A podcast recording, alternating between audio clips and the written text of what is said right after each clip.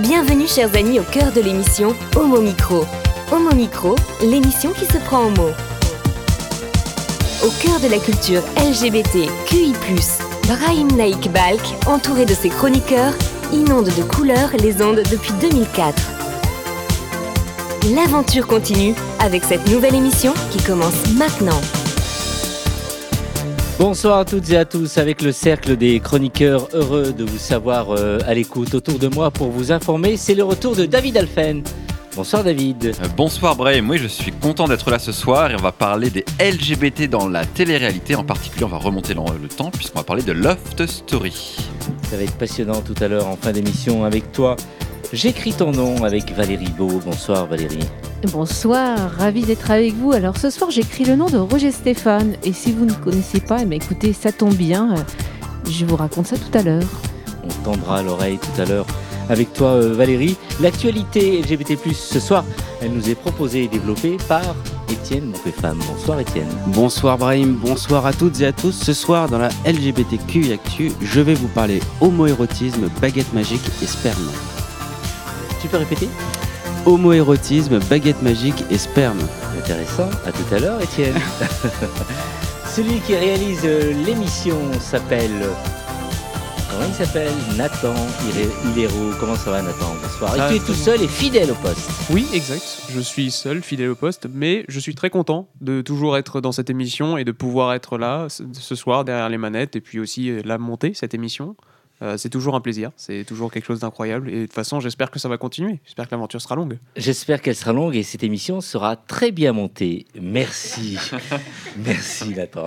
Homo Micro, l'invité du Et jour. on démarre avec une invitée, euh, Annabelle euh, Guiraud. Oui, bonsoir à toutes Bonsoir. et tous. Aujourd'hui, nous avons le plaisir d'accueillir Sarah, Sarah Jean-Jacques, cofondatrice de l'Observatoire de la lesbophobie. Bonsoir Sarah, bienvenue au Mot Micro. Bonsoir, merci beaucoup pour l'invitation. Merci d'avoir répondu à l'invitation, Sarah.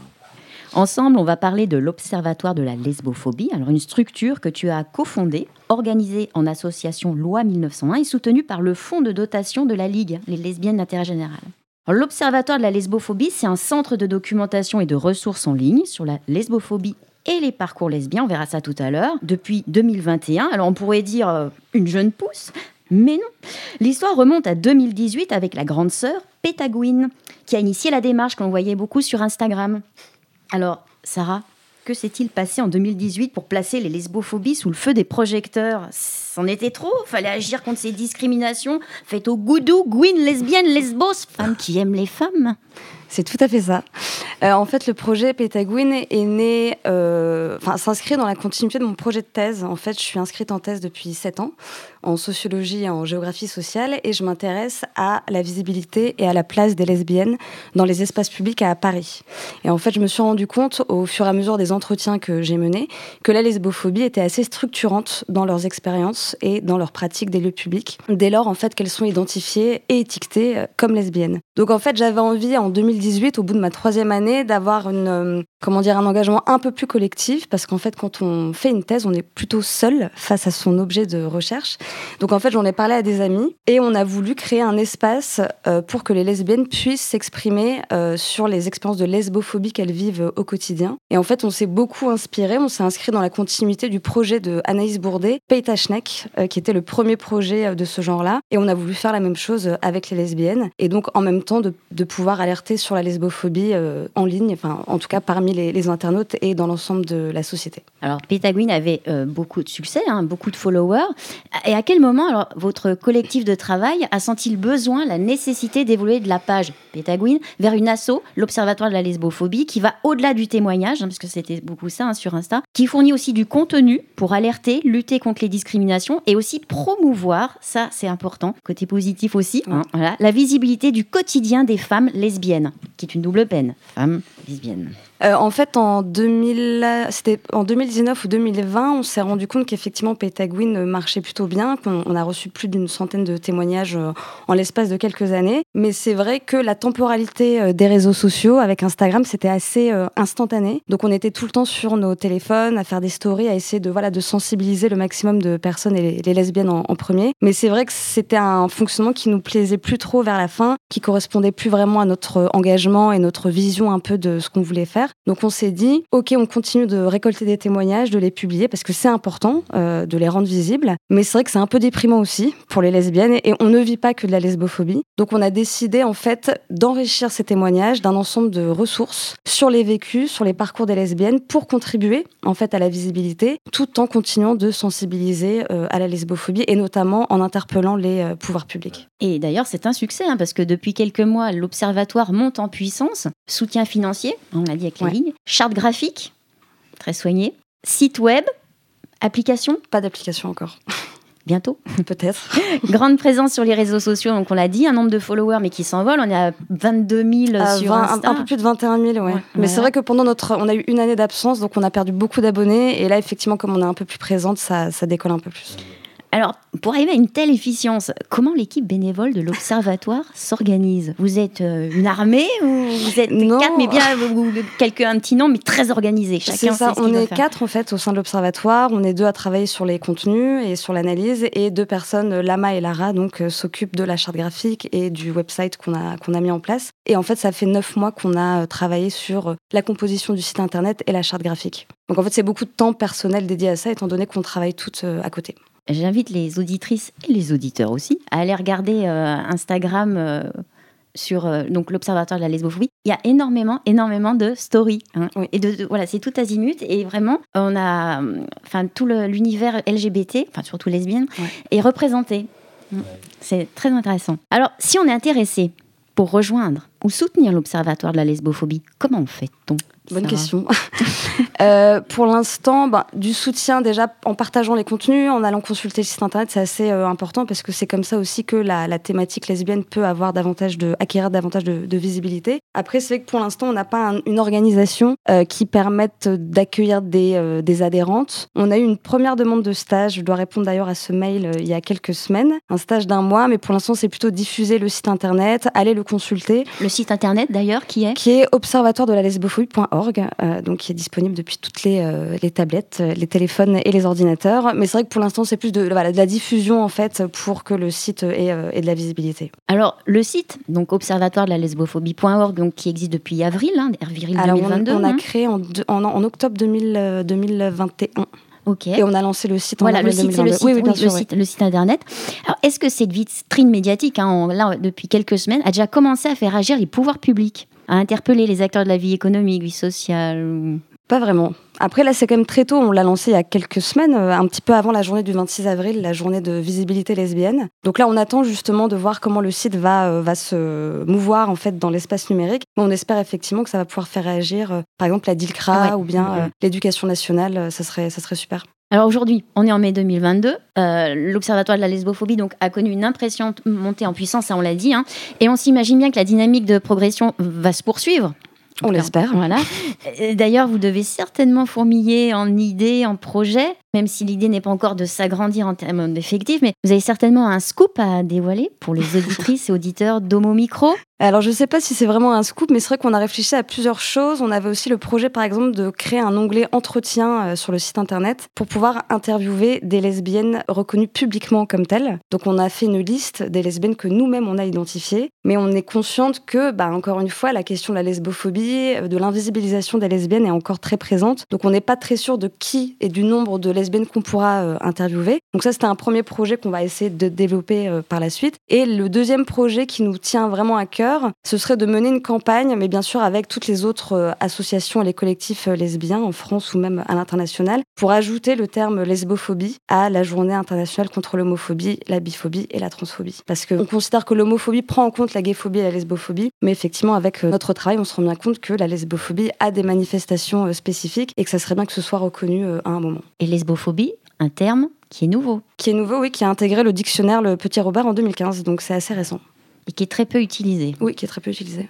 Du coup, sur le rapport de SOS homophobie, justement, là, effectivement, on voit le terme de lesbophobie. Et euh, c'est intéressant de créer des passerelles, tu en parlé, des, des, relations avec les autres associations, parce que justement, les signalements qui sont faits au sein de l'Observatoire, ça peut être intéressant d'en faire passerelle avec SOS Homophobie, parce que c'est accablant de lire le rapport, et autant l'alimenter pour mettre en visibilité euh, ce qui se passe. Euh, justement, et je, me permets de faire écho justement à notre inscription dans la continuité du travail de SOS Homophobie, qui nous a aussi beaucoup inspiré pour la création de l'Observatoire. C'est vrai que les lesbiennes sont quand même beaucoup moins à témoigner au sein de SOS Homophobie. Et cela, en fait, ça, existe depuis vraiment le premier rapport en 97. Les lesbiennes sont vraiment euh, très très peu à témoigner parce que c'est vrai que les violences que vivent les lesbiennes au quotidien relèvent plus de harcèlement, euh, d'insultes, d'agressions verbales. Il y a des agressions physiques bien sûr, mais elles sont bien moindres que chez les, hommes gays. Donc c'est vrai qu'il y a vraiment un, intérêt à créer un observatoire et pourquoi pas effectivement travailler en collaboration avec euh, SOS Homophobie et euh, mutualiser nos euh, nos travaux. Alors l'autre cercle d'ailleurs va sortir là dans les prochains jours notamment une enquête sur la visibilité des lesbiennes au travail. Mhm. Donc peut-être aussi euh, une Oui. idée de, de rapprochement. Bien sûr. Voilà. Écoutez, bah merci, merci Sarah hein, d'être venue avec nous. Avant de se quitter, est-ce que tu peux nous rappeler où peut-on retrouver l'Observatoire de la lesbophobie sur la toile? Alors on est présente sur Instagram et sur Facebook et bien sûr notre site internet euh, sur toutes les, euh, les moteurs de recherche. Très bien. Merci beaucoup. Merci Sarah. Merci Sarah, tu restes avec nous euh, pour la suite. Avec plaisir. Merci. Vous écoutez Homo Micro, une émission de et avec Brahim Naik Balk. Attends, c'est le moment d'écouter le premier morceau musical. Oui, et pour ce premier morceau musical, j'ai décidé de rendre un hommage aux événements de d'hier. Bien sûr, hier on était le 1er mai, donc la fête du travail, et euh, aussi une date symbolique forcément pour euh, beaucoup de personnes, parce que ça représente à la fois du coup une fête de travail, donc normalement on n'est pas censé travailler, mais je pense à toutes les personnes qui euh, étaient en- sur un lieu de tournage ou autre euh, ou encore autre, qui, sont en train de travailler, qui étaient en train de travailler ce 1er mai pour faire fonctionner euh, la vie de tous les jours et que ça soit un plaisir, même s'il y a des gens qui étaient en train de manifester hier dans la rue à Paris ou même dans d'autres villes encore, je pense que le 1er mai restera aussi une date symbolique pour d'autres personnes parce qu'elles n'arrivent pas à joindre les deux bouts ou parce que notre pays est en crise. Donc voilà, aujourd'hui, je voulais, euh, euh, diffuser cette chanson qui s'appelle d'ailleurs et qui s'intitule aussi 1er mai et c'est de 16 qui est un artiste très très connu. Donc je vous diffuse maintenant 1er mai. J'ai rêvé d'un pays, mon frère, un pays qui n'aurait de loi, oui, que le solidaire, oui, de se partager. Un horizon pour l'éphémère, pour une éternité, nous serons la lutte. S'il faut faire du peuple béton, des peuples de muguet, cramer leur pognon pour en faire un feu pour réchauffer. Le sans-abri quand vient l'hiver, le cœur du sans-papier, nous serons la lutte. Toujours aux manifestations, amis, le 1er mai, dessiner un horizon pour nos humanités. Toujours le cœur contre le front, ouais, lâche-moi ton briquet. Toujours le cœur contre le front, moi j'ai le poing levé. Sur les réseaux, la fachosphère vient toujours gangréner le cœur de mes humanitaires, envie de tout casser. Contre les barbares de la terre, amis, faut pas lâcher, nous serons la lutte. Contre les croix des religions, les enfers du progrès. Contre les maquerelles du pognon, contre les croix gammées. Amis, s'il faut planter des fleurs ou lancer des pavés, nous serons la lutte. Entre les trous noirs et les guerres, nos univers écartelés, entre nos salaires de misère et l'odeur des charniers. Si c'est toujours toi populaire contre la société, nous serons la lutte. Contre les marchands du malheur, des bonheurs bon marché, les réseaux d'amputés du cœur, violeurs d'humanité. L'oiseau liberté dans la toile, le peuple est prisonnier, nous serons la lutte. Un jour j'irai brûler la bourse, ami, un 1er mai. S'il faut cramer la financière, ouais, lâche-moi ton briquet. Ouais, pour aller pisser nos bières sur la gueule du banquier. Si l'horizon c'est la galère, pour l'éternité. Un jour j'irai brûler la bourse, ami, un 1er mai. Ami, si pour sauver la terre, faut pendre le banquier. Avec toi le peuple des tours, toi peuple des forêts. Avec le peuple en fond des plaines ou celui des quartiers. Avec tous les peuples printemps, les peuples des colliers. Avec le peuple camarade qu'on vient le 1er mai. S'il faut monter la résistance contre les enculés. Amis, s'il faut sauver la France, s'il faut la libérer. Des sourires des politicards, des sourires de banquiers. S'il faut garder le cœur anard, garder le poing serré. Un jour j'irai brûler la bourse, ouais, lâche-moi ton briquet. Avec les potes manifestants, s'il faut la lutte armée. Amis, s'il faut refaire la terre, s'il faut l'imaginer. Un peu commune, égalitaire, oui, fleur d'humanité. Pour faire des jardins de nos cœurs, des amours en bouquet. Dans les yeux du peuple, labeur, un rêve, une liberté. Dans les yeux du peuple, labeur, un rêve, une liberté.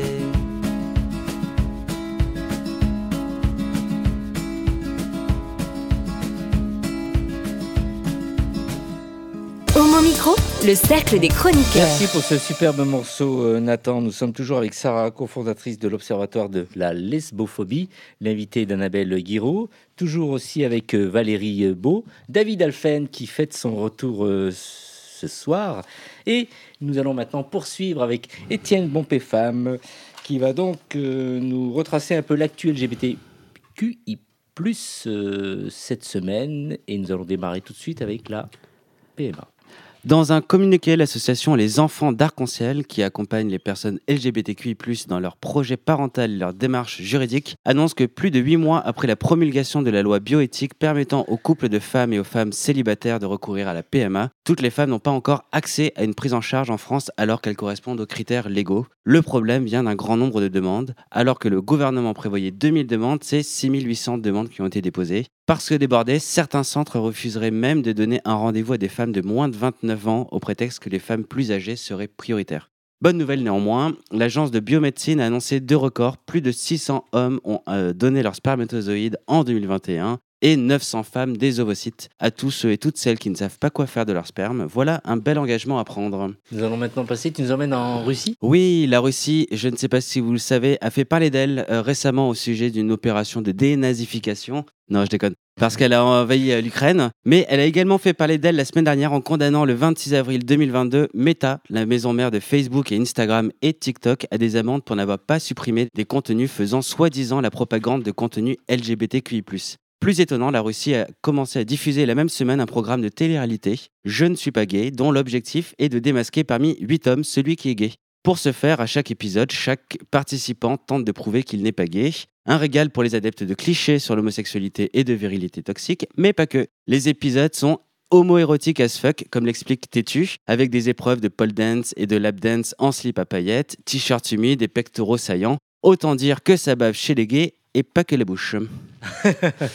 Une page culture Alors cette semaine était riche en culture, bien sûr. Heartstopper, la nouvelle série Netflix adaptée des BD d'Alice Osman, est sortie, fait un carton et a mis en émoi nombre de spectateurs, moi le premier, mais le livre Manhunt a également fait parler de lui. En effet, écrit par l'autrice transgenre Gretchen Felker-Martin, celui-ci met en scène la mort de J.K. Rowling. Rien que ça, elle s'amuse à brûler dans un château écossais l'autrice de Harry Potter, ouvertement transphobe. J'en avais déjà parlé, je doute de lire un jour ce roman d'horreur, pas ma cam, mais juste pour cette scène, il vaut peut-être le détour. En parlant de J.K. Rowling, notons la sortie des Animaux Fantastiques, Les Secrets de Dumbledore, où on arrête de tourner autour du pot et révèle l'homosexualité du futur directeur de Poudlard. C'est évidemment la fierté de notre communauté d'être enfin représentée par un personnage emblématique dans une giga saga. Ce n'est hélas pas au goût de tout le monde puisque la Chine sort une version censurée et d'un coup de baguette magique, plus de PD chez les sorciers. Censure également en Arabie Saoudite où le deuxième volet de Doctor Strange, le héros Marvel, ne sera pas diffusé. En cause, la nouvelle héroïne America Chavelle, ouvertement lesbienne. Ils n'en sont évidemment pas à leur coup d'essai, puisque Les Éternels avaient déjà été censurés dans trois pays arabes et en Russie du fait d'un héros gay et homoparent.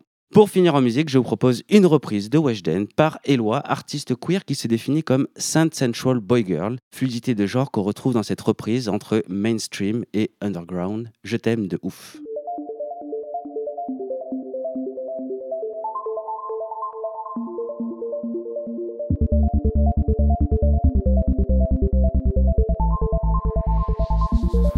Je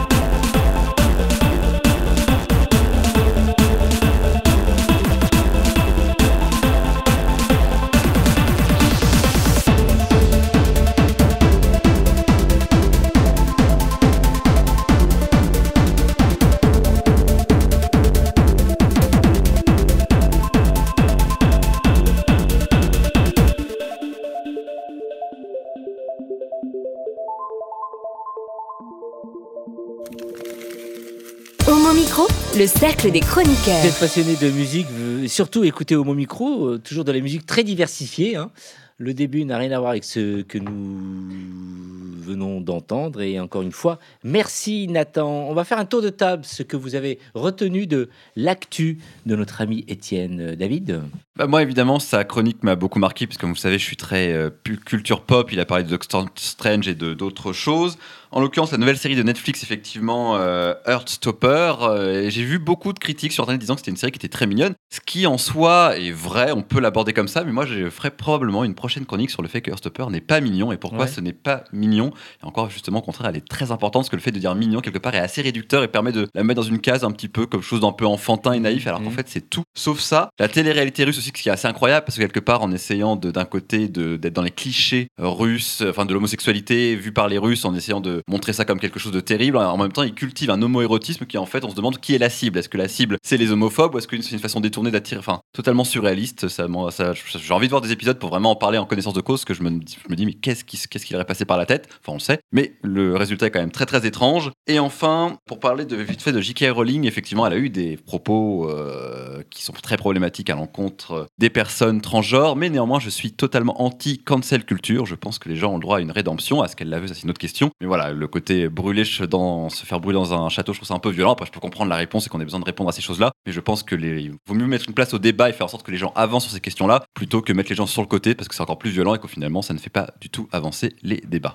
C'est juste qu'elle est pas morte, J.K. Rowling. euh, et ça serait un peu morte difficile de la faire disparaître euh, entièrement. Sarah, qu'est-ce que tu as retenu de l'actu développée par euh, Étienne? Euh, euh, si j'ai, si je, oui, j'ai retenu le, le- le- pardon, les dons de sperme. euh, c'est ça, c'est qu'il y a 600 hommes et femmes qui. Le don de, de sperme a été fait par 600 hommes et 900 femmes ont donné des ovocytes. En France? En France, oui. Ouais. Ouais, En ouais. fait, moi, ce qui m'intéressait comme question, c'est que, euh, comment dire, c'est la question de, euh, des lesbiennes qui ne sont pas blanches. Donc, les lesbiennes euh, racisées, donc avec euh, différentes origines. Et je sais qu'en France, il y a une- un manque euh, de sperme euh, d'hommes avec un certain phénotype. Et je voulais savoir si tu en savais un peu plus sur le sujet. Non, hélas, euh, j'ai pas regardé tous les Dommage. Mais, effectivement, t'as as, raison Ouais. et il faut faire appel à Étienne Brahim, large, euh, messieurs, large population. on a besoin de vous. Ouais. Bon, on manque aussi peut-être un peu de la culture du don du sperme en France. Euh, on en Oui. rigole avec les, les banques de sperme, etc. Aux, aux États-Unis, bon, c'est un peu plus dans la culture parce que les personnes sont payées, mais euh, c'est vrai que c'est un, un vrai sujet et euh, faut qu'on y pense tous, effectivement, pour qu'il y ait euh, de la diversité aussi dans les dons.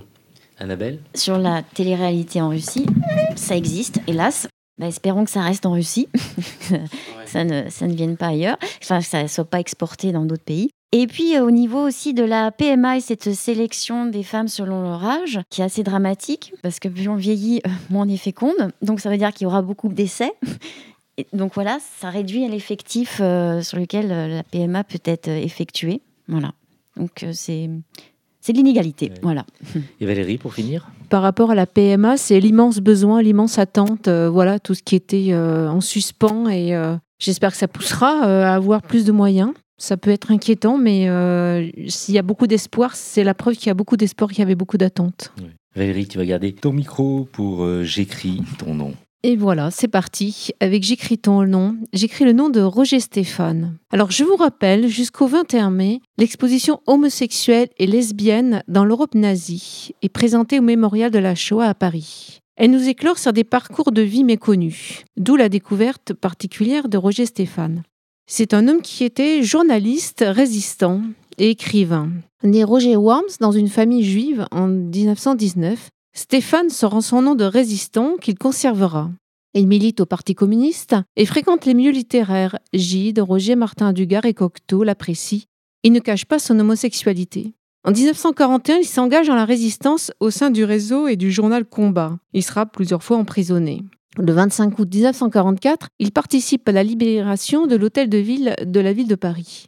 Il poursuit une carrière de journaliste, cofonde l'Observateur en 1950 et milite pour la décolonisation de l'Indochine. Il deviendra plus tard producteur de télévision. À présent, je veux partager avec vous un livre que j'ai trouvé en chinant chez un bouquiniste, l'édition originale.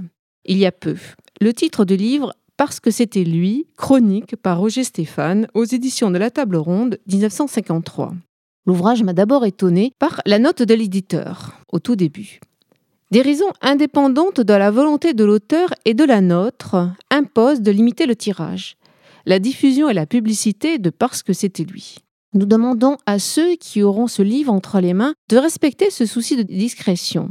L'auteur ne le regrette d'ailleurs qu'à demi, elle lui semble préciser la signification du livre. Il ne s'agit ici que d'une confidence libératrice. Aux premières pages, on lit Quatre ans sans histoire s'écoulèrent auprès de Jean-Jacques, qui s'était tout naturellement installé chez moi. J'oubliais jusqu'au désordre antérieur de ma vie, j'oubliais ce qui n'était pas nous. Quatre ans s'écoulèrent sans heurts, sans dispute, entrecoupés seulement par les grandes passions de Jean-Jacques, qui, à intervalles réguliers, tombait amoureux d'un garçon quelconque, souvent américain, puis l'oubliait. Quand je le pressais de me dire le sens de ses grandes amours, il y répondait un peu par un sourire de sa pensée la plus profonde, mais aussi en disant Ce sont de bons souvenirs. Roger Stéphane nous raconte leur rencontre en 1946 et nous parle de la personnalité de Jean-Jacques Rinieri. Puis, dimanche 20 août 1950, à 7 heures du matin, le téléphone sonne. Roger Stéphane apprend que Jean-Jacques a été gravement blessé aux Pays-Bas dans un accident de voiture. Il se rend à l'hôpital sur place et le veille, jour et nuit avec les parents de Jean-Jacques. Le livre est alors un journal de mémoire, partage d'un quotidien, d'une intimité simple, juste, jusqu'au 30 août. Il se confie à nous. Nous avons connu, Jean-Jacques et moi, beaucoup de garçons, mais pendant ces quatre ans de notre amitié, nous n'avons dormi qu'ensemble. Je crois dans le sommeil quelque chose d'assez ineffable qui pénètre plus qu'on le croit l'expression populaire coucher avec. Et notre sommeil avait des sortes d'habitudes puériles et sentimentales qui contribuaient à le charger de sens. Le temps aidant, nos accords étaient devenus une complicité et nos désaccords compléments. Jean-Jacques était la seule personne dont le silence ne me pesait point, la seule personne devant qui je pouvais me taire. Si Jean-Jacques disparaissait, je n'aurais plus jamais personne à qui dire l'indicible, plus personne à qui parler sans être gêné de l'inadéquation du langage. Si Jean-Jacques disparaissait, Marie redeviendrait cette histoire contée par un idiot plein de bruit et de fureur, qu'elle était avant que je le connusse. Ce n'est qu'auprès de lui, mais peut-être est-ce cela que les autres appellent amour, que j'ai connu ces moments privilégiés, où les larmes venaient aux yeux simplement parce que, pour la première et sans doute la dernière fois de ma vie, j'étais pleinement entendu. Nous parlions exactement la même langue. 30 août. Jean-Jacques s'éteint à l'âge de 24 ans. À la fin de l'ouvrage, Rosé Stéphane partage un texte de Jean-Jacques publié en 1946. Il a 20 ans. Il est alors étudiant en philosophie. À une question sur la liberté, ma réponse est la vie. C'est donc ma façon de vivre que je parlerai. Car la liberté, plus qu'un pouvoir, c'est une façon de penser sa vie et de vivre sa pensée. Alors saluant la republication en 2005 de cet ouvrage aux éditions H&O. Alors cette idée de le mettre en avant ce soir, eh bien, justement, ce livre, j'ai lu ce livre et j'ai été relativement bouleversée parce qu'il faut quand même penser que c'est dans les années 50. C'est une visibilité immense, une intimité.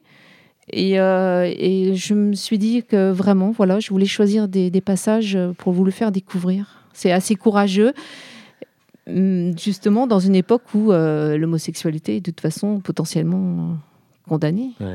Merci pour cette découverte. Des réactions autour de cette euh, table? Notre invité, eh ben, moi, j'ai beaucoup aimé Valérie le passage sur cette idée de, de l'intimité au travers d'un partage d'un sommeil et d'une couche, sans Mhm, aller forcément partager quelque chose de physique ou, de- ou une intimité sexuelle, mais qu'il y ait juste finalement le fait de partager ce moment-là et ces moments-là apportent finalement, enfin je trouve ça intéressant comme façon quasiment euh, psychologique, voire philosophique de, de- de raconter euh, le partage euh, comme ça d'une affection sur juste quelque chose d'aussi simple que dormir dans le même lit que quelqu'un en fait. Mhm, mhm.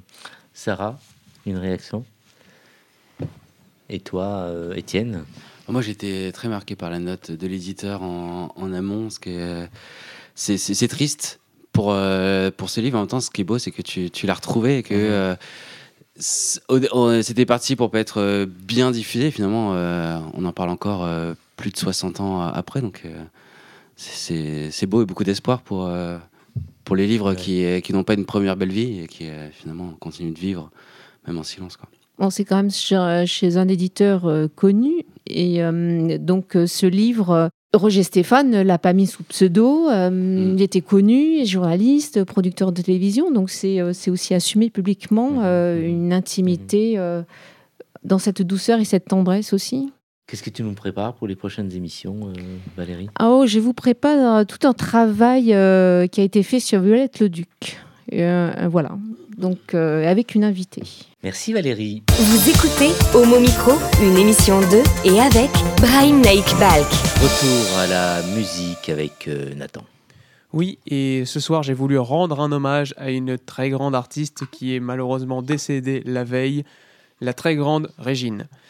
Pour ceux qui ne connaissent pas Régine, euh, c'est une. Déjà, c'est avant tout une euh, businesswoman qui a inventé le cabaret et qui a fondé plusieurs cabarets et même des clubs euh, à Paris. Et c'est, je pense, c'est même la première businesswoman qu'on a eue qui est devenue importante et qui a donné beaucoup d'exemples par la suite euh, que ce soit forcément à de futures businesswomen ou même en général sur le monde de la culture.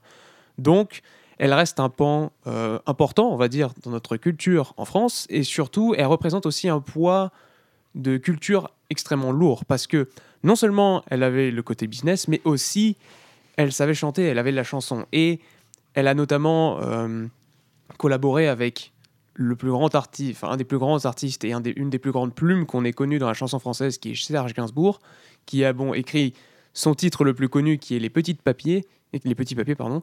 Mais ce soir, je vais plutôt vous passer euh, un titre qu'il a fait connaître énormément lorsqu'elle le passait lors des cabarets. Il s'agit bien sûr de la Grande Zoa. On s'écoute ça du coup tout de suite. Quand vient le mardi, la grande Zoa met ses bijoux, ses chinchillas. Et puis à minuit, la grande Zoa, autour du cou se met un boa. Y en a qui marmonnent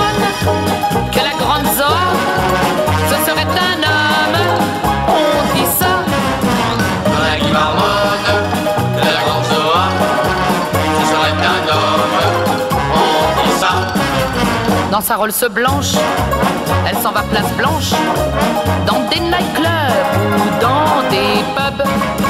Aussitôt qu'elle entre, elle devient le centre des conversations entre garçons. Comme elle est bizarre,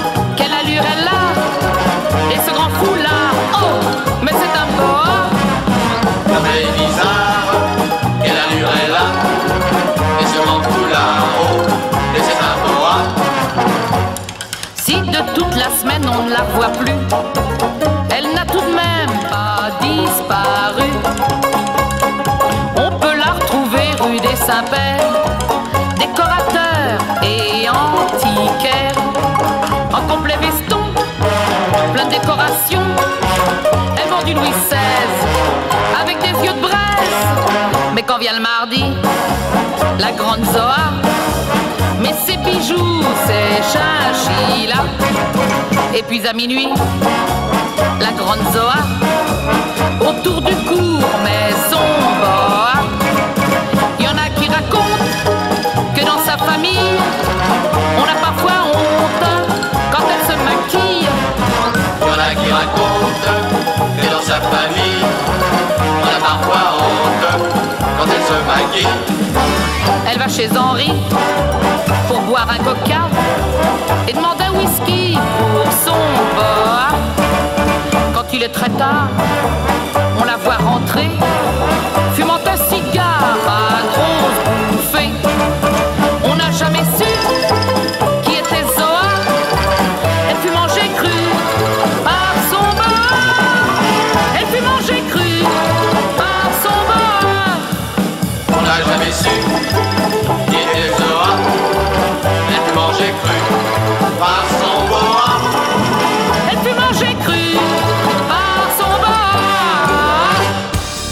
Homo Micro, l'émission LGBTQI+, qui se prend au mot. Et nous poursuivons avec David euh, Alphen. Alors David, je me sens observé, euh, peut-être parce que je suis observé par, par vous, mes chers chroniqueurs, et par notre aussi ami la- en régie euh, Nathan. Je me demande ce que ça ferait si nos auditeurs euh, pouvaient nous observer en ce moment même dans ce studio, mais aussi sur le chemin du retour jusqu'à mon appartement parisien, du côté de Nation jusqu'à me voir me coucher, et là vous verrez plein de surprises, et me relever le lendemain matin, observer 24 heures sur 24.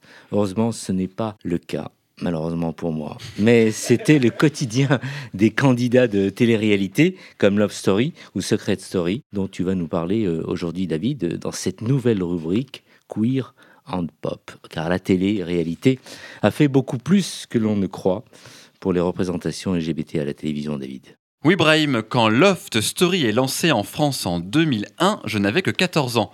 Love Story a été diffusé sur M6 du 26 avril 2001 au 5 juillet 2001. C'était l'adaptation de l'émission hollandaise Big Brother, lancée en 1999. Certains de nos éditeurs sont probablement nés cette année-là. Je crois d'ailleurs qu'en région, on n'était peut-être même pas nés. Euh, le concept euh, voyeuriste cette émission de divertissement fait scandale et fascine. Petit rappel du concept hein, pour ceux qui ont vécu dans une grotte euh, ou qui ont préféré oublier. Pendant euh, deux mois, les téléspectateurs de Love Story suivent des candidats, des parfaits inconnus, évoluent dans une maison totalement fabriquée pour l'occasion, filmée quotidiennement 24 heures sur 24. Les candidats sont enfermés sans moyen de communiquer avec l'extérieur et ils sont éliminés un par un par les spectateurs via un système de vote téléphonique chaque semaine selon leur cote de popularité, jusqu'à ce qu'il ne reste plus qu'un seul vainqueur. En France, le 5 juillet 2001, c'est Loana qui remporte Love Story devant 7 millions et demi de téléspectateurs, ce qui est une audience monstrueuse pour un concept que beaucoup ont quand même surnommé la télé poubelle. Pourtant, la télé-réalité a eu un impact très important sur les représentations LGBT, particulièrement chez nous en France. Tout le monde se souvient de Stevie, qui a depuis retrouvé son nom de famille en travaillant avec Laurent Ruquier, Stevie Boulet, de ses cheveux blonds décolorés en brosse et de Bourriquet, son âne en peluche. Mais en 2001, même la presse people et putassière n'ose pas s'aventurer sur le terrain de la sexualité de Stevie. Sûrement une bonne chose pour le candidat qui se découvre encore. Les médias ne se questionnent pas publiquement sur l'homosexualité du candidat peroxydé, hypersensible et très féminin. Alors, euh, est-ce que c'est par pudeur On aimerait y croire? Est-ce que c'est parce que tout le monde s'en fiche? Je ne pense pas, plutôt l'inverse. L'homosexualité gêne encore tellement l'opinion publique et la ménagère en 2021 qu'aborder cette question dans une émission ultra populaire comme Loft Story ne se pose même pas. Télé 7 jours fait même une couverture à son effigie titrée Génération Stevie pour parler de la jeunesse des années 2000. Stevie, c'est nous tous et surtout les jeunes hétéros cisgenres. L'année suivante, euh, tout change. Nous sommes en 2002, j'avais alors 15 ans et euh, je ne me suis pas rendu compte à l'époque de l'événement qui se déroulait sous mes yeux d'ado. J'étais même agacé. Loft Story a été un succès, évidemment, ça appelle à faire une saison 2. Euh, après quelques semaines enfermé dans la maison, toujours sur M6, Thomas, nouveau candidat alors âgé de 21 ans, fait son coming out gay à tous les candidats de Loft Story 2 et par la même occasion, puisque tout est filmé, à tous les spectateurs de l'émission. Faut pas l'oublier, hein, c'était filmé encore une fois H24, ce qui avait justement inquiété Thomas. Euh, Thomas se confiait à un autre candidat euh, pendant l'émission avant son coming out avec ces mots. Je m'assume en dehors de l'émission, chez moi, Angoulême, je n'ai pas de problème avec mes amis. Ici, dans la maison, si je m'assume, c'est devant 8 millions de téléspectateurs et c'est toute ma famille qui regarde. J'espère que les gens qui m'aiment ne sont pas affectés par cette situation et qu'ils trouveront la force pour répondre aux cons. Je ne voudrais pas qu'ils soient malheureux à cause de ça. Donc courageux malgré ses inquiétudes, bah Thomas euh, veut être honnête avec lui-même et les autres candidats. Il révèle son homosexualité à la télévision française devant effectivement des millions de téléspectateurs. Mais David, alors tu as dit que ça t'avait agacé, mais pourquoi? C'est un tel événement que M6 rediffuse la séquence en boucle dans les émissions quotidiennes et dans les prime time de Love Story. L'extrait fait aussi le tour des zappings, dont le zapping culte de Canal+, dont vous vous souvenez sûrement, encore et encore et encore pendant des semaines et des semaines et des semaines. À l'époque, je m'agace de re, re, re, revoir cette séquence partout à la télévision. Je n'en pouvais plus de revoir euh, la même scène tout le temps. Et j'étais sûrement aussi un peu mal à l'aise du haut de mes 15 ans, car j'étais moi-même en pleine découverte de ma sexualité. Maintenant, du haut de mes 34 ans, aujourd'hui, euh, je me rends compte que quelques années après le coming out de Laurent Ruquier, cette séquence était d'une importance capitale. Sulfureuse pour l'époque, c'est aussi pour ça qu'elle a été diffusée en boucle, mais aussi importante pour la banalisation des LGBT dans la société française. Parce que bah, malgré des audiences en deçà de la première année, Love Story est partout, dans tous les foyers, toute la presse et sur toutes les bouches. Donc l'homosexualité de Thomas est acceptée avec une douceur euh, merveilleuse de bienveillance par les autres candidats. David, euh, le beau gosse de cette saison 2, je parle pas de moi, je parle euh, du David de Love Story saison 2, soutient Thomas et l'accompagne dans sa sortie du placard, tout comme Marlène, la candidate sexy de la saison, la nouvelle Loana de cette saison 2, et Kamel, un jeune homme arabe, lui également, est très à l'aise avec la sexualité de Thomas. Donc c'est un très très beau message de tolérance tous les jours sur M6. Ces images touchent les gens et les spectateurs au point qu'après Loana, eh ben, Thomas sera le grand gagnant de cette saison 2. La tolérance avait touché les candidats de la maison et les spectateurs, une belle victoire. Alors, euh, comble de l'ironie, pour préparer cette chronique, j'ai voulu retrouver les images que j'avais un peu trop vues euh, du fameux coming out de Thomas et impossible de remettre la main dessus. En 2002, on nous les avait injectés en intraveineuse et en 2022, 20 ans plus tard, les images ont toutes disparu. Peut-être sous l'impulsion justement du gagnant de la saison, car Thomas souhaite aujourd'hui rester discret sur sa vie privée. Tu nous parlais aussi de Secret Story Oui, Secret Story, Brahim, euh, pour euh, de la télé poubelle, pour citer à nouveau les détracteurs. La télé-réalité a vraiment fait beaucoup pour les LGBT, je le répète, contrairement à M6. Alors, TF1 est resté longtemps timide sur les questions queer, avec par exemple des émissions comme la Star Academy, que tout le monde connaît. Euh, dans la Star Academy, télécrochet, mi-télé-réalité, mi-émission, euh, concours de, chansons, de chants, il y a eu pourtant beaucoup de candidats queer, comme Michal ou Anne-Laure, mais pendant les émissions, ils restent très discrets sur leur sexualité. Alors, peut-être inspiré par Thomas quelques mois plus tôt, Anne-Laure fait quand même un coming out timide et poétique pendant une répétition de théâtre euh, pendant, la, Star Academy. Et une femme lesbienne sur TF1, euh, c'est historique pour la télévision française en 2002, mais c'est abordé avec une pudeur qui tiendrait quand même presque de la censure. Heureusement, Brahim, TF1 se rattrapera en 2007 en lançant Secret Story qui allait ouvrir une décennie de représentation LGBT à la télévision. Secret Story allait faire rentrer de force des personnalités queer dans le quotidien des Français. Sur Secret Story, il y a beaucoup à dire. Euh, C'est aussi croustillant, révoltant que magnifique, et je vous en parlerai plus en détail dans une prochaine chronique. Merci David. Alors tour de table, dites-nous tout. Est-ce que vous êtes d'accord ou pas d'accord? Est-ce que ça fait évoluer les mœurs et les choses, ce type d'é- d'émission, euh, Étienne Euh, du coup, pour la première saison de Secret Story, t'avais 20 ans, c'est ça? Exactement, merci. Tu avais oublié de le- préciser. Je le préciserai à, la, à la prochaine chronique. On continuera de. Tu suivais? Alors, euh, Love Story, pas du tout, mais Secret Story, bah oui, moi aussi j'avais 20 ans. Et, euh, et, euh, Et maintenant, voilà. avec du recul, tu, tu ne regrettes pas finalement. C'est quand même des émissions qui ont fait évoluer. les- Ah oui, oui, oui. Mais en fait, j'étais pas très âgé quand je regardais, donc c'était juste parfait. hein. ça, ça libérait le cerveau en remplissant euh, le verre, donc c'était exactement ce qu'il fallait. Sarah, un commentaire à propos de ces émissions-là Peut-être Euh, oui, moi je suis née en 89, donc Ouais. j'ai euh, été parmi les premières à regarder euh, Ouais. Love Story à l'époque. Euh, bah, je pense que oui, forcément, ça joue dans les représentations que les Français et les Françaises peuvent avoir en, en voyant justement des, des, comment dire, des candidats et des candidates gays, lesbiennes et, et même trans. Après, ça pose la question de certes la présence, mais après comment ils sont représentés et comment on parle d'eux. Et justement, l'exemple que tu as donné montre que parfois, ça peut être les, les candidats pardon, peuvent être dépossédés de, de leur image et de leur identité. Oui, même euh, Stevie, c'était un peu le bouffon du. Ouais, c'est un peu ça, ouais.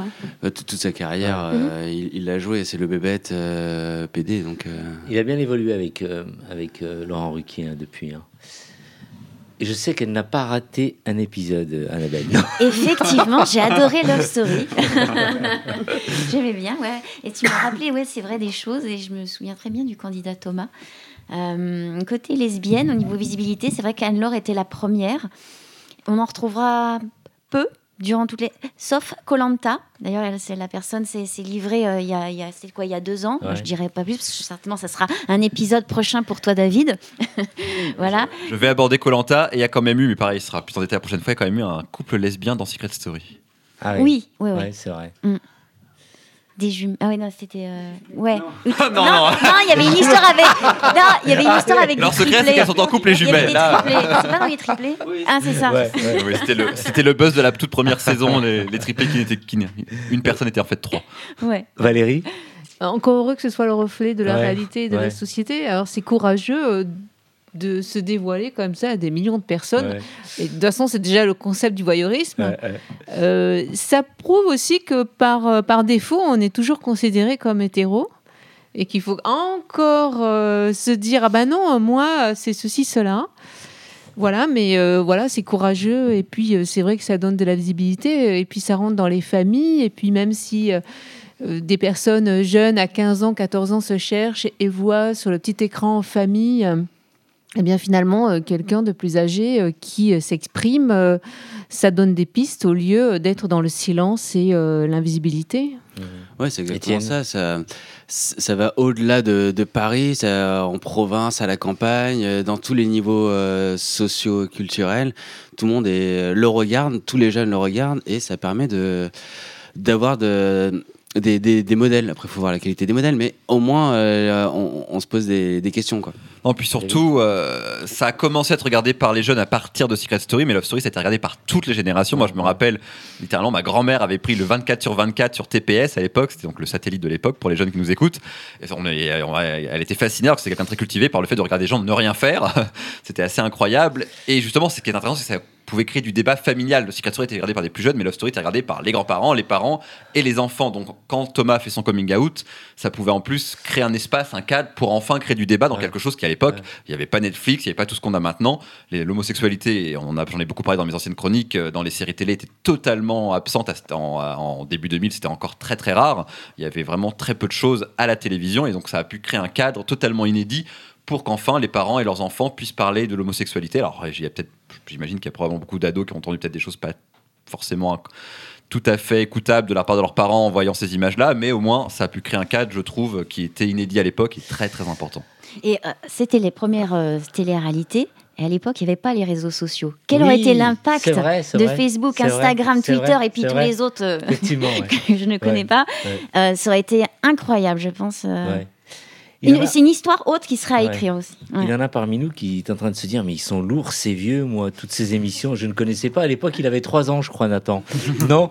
Effectivement, j'avais 3 ans. Tu avais quel âge à l'époque Ouais, j'a- j'avais. euh, bah, attends, 2001, donc du coup, j'avais 2 ans. 2002, j'avais. Ouais. Non, il est, ouais, il il est, c'est ce que, c'est ce que j'ai dans ma chronique. Il est né en même temps que Big Brother quand ça a commencé en Hollande. Tu es né. euh, Et alors, comment tu, tu as entendu parler de, de Bien ces sûr, j'ai entendu émissions-là parler parce que c'est des cas qu'on a entendus. C'est comment la télé-réalité est arrivée en France, notamment à, bah, à travers de- du coup deux acteurs. Bon, le premier c'est John DeMol et donc Ouais. c'est comme ça qu'est né en démol forcément. Ouais. Donc c'est des choses qu'on a appris. Euh, c'est des choses qui nous ont montré à quel point le poids de la té- télé-réalité avait changé les choses, enfin les, et surtout le, la place qu'avait la télé-réalité et son poids marketing et aussi télévisuel actuel. Mmh. Donc c'est vrai que voilà, au fur et à mesure, ça c'est ça a même remplacé euh, par exemple euh, les émissions du samedi soir ou même les primes. Euh, et surtout maintenant on commence à les passer en prime parce que on sait que ça va faire euh, 6 millions, 7 millions de vues, enfin 7 millions de, de téléspectateurs chaque soir. Mmh. Dès qu'il y a un épisode qui est diffusé. Donc c'est pour ça que c'est très intéressant, forcément. Merci pour ce commentaire. Euh, On vous aurait proposé de participer à ce type d'émission. Je suis sûr que vous aurez dit oui. Étienne, certainement que, que oui. Moi, j'attendais qu'il m'appelle. Oui. Ouais. Sérieusement, non? Ah si si si si, mais j'étais. euh, ouais, c'était surtout quand j'étais bourré hein, que je voulais qu'il m'appelle.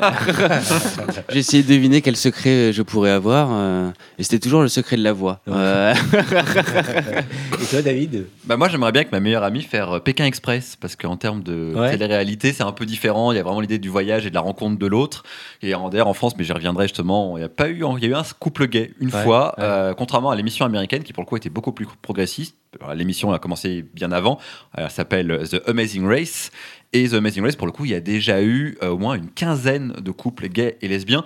C'est d'autant plus intéressant que comme c'est un tour du monde où c'est donc des couples euh, d'amis, de familles, peu importe, qui traversent euh, le monde avec euh, un euro par jour et avec des épreuves et le but c'est voilà, d'avancer et ce qui est assez fascinant c'est qu'on peut aller dans des pays où l'homosexualité est problématique euh, au niveau de la loi au niveau de, de- tout simplement des, des- des- des populations et malgré tout Là où la version française a assez peur d'envoyer justement des couples gays, la version américaine a été beaucoup moins timide.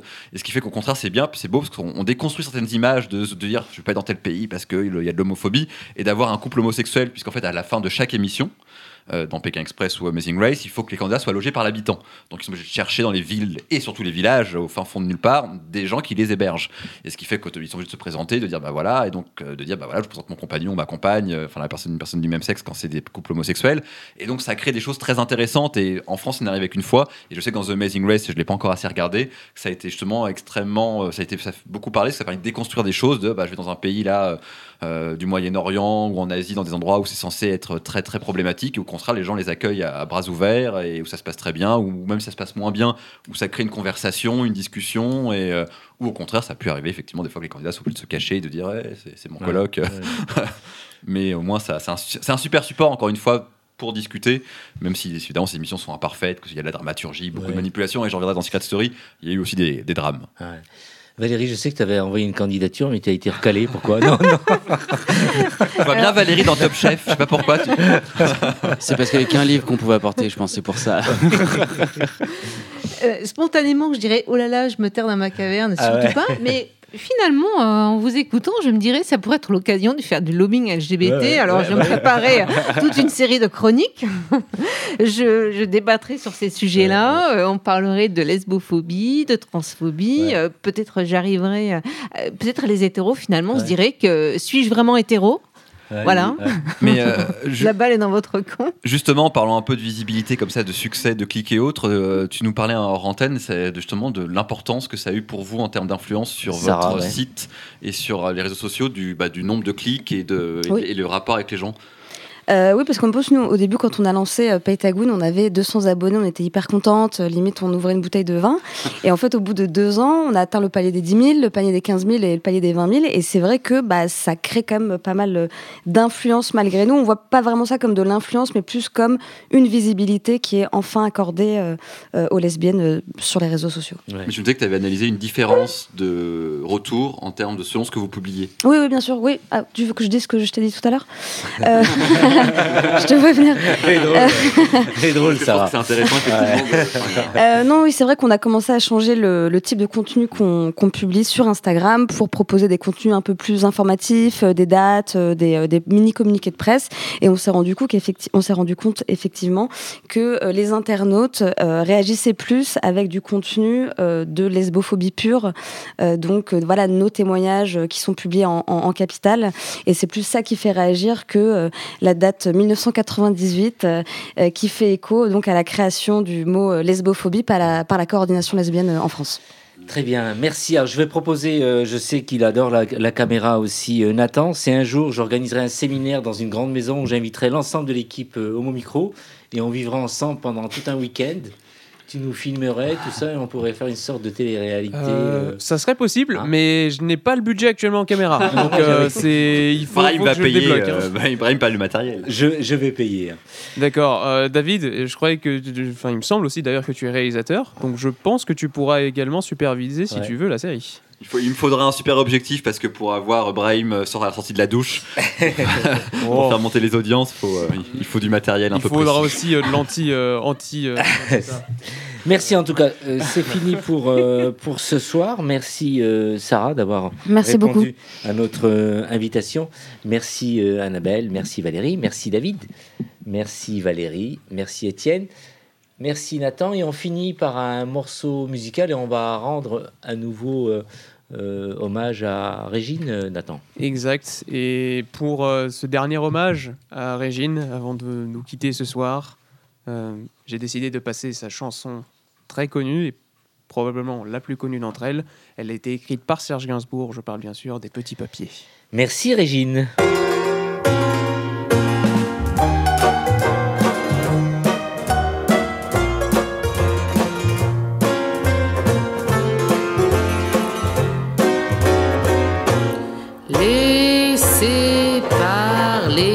Papiers, à l'occasion papier chiffon, puisse-t-il un soir papier buvard vous consoler, laissez brûler les petits papiers, papier de riz ou d'Arménie, qu'un soir il puisse papier maïs vous réchauffer un peu d'amour, papier velours et d'esthétique, papier musique. C'est du chagrin, papier dessin. Avant longtemps, laissez glisser, papier glacé. Les sentiments, papier collant. Ça impressionne, papier carbone. Mais c'est du vent, machin, machine, papier machine. Faut pas se leurrer, papier doré. Celui qui touche, papier tu mouches. Et moitié fou, c'est pas brillant, papier d'argent. C'est pas donné, papier monnaie.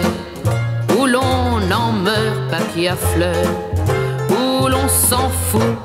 Laissez parler les petits papiers. Papier chiffon. Puisse-t-il un soir, papier buvard, vous consoler. Laissez brûler les petits papiers. Papier de riz ou d'Arménie.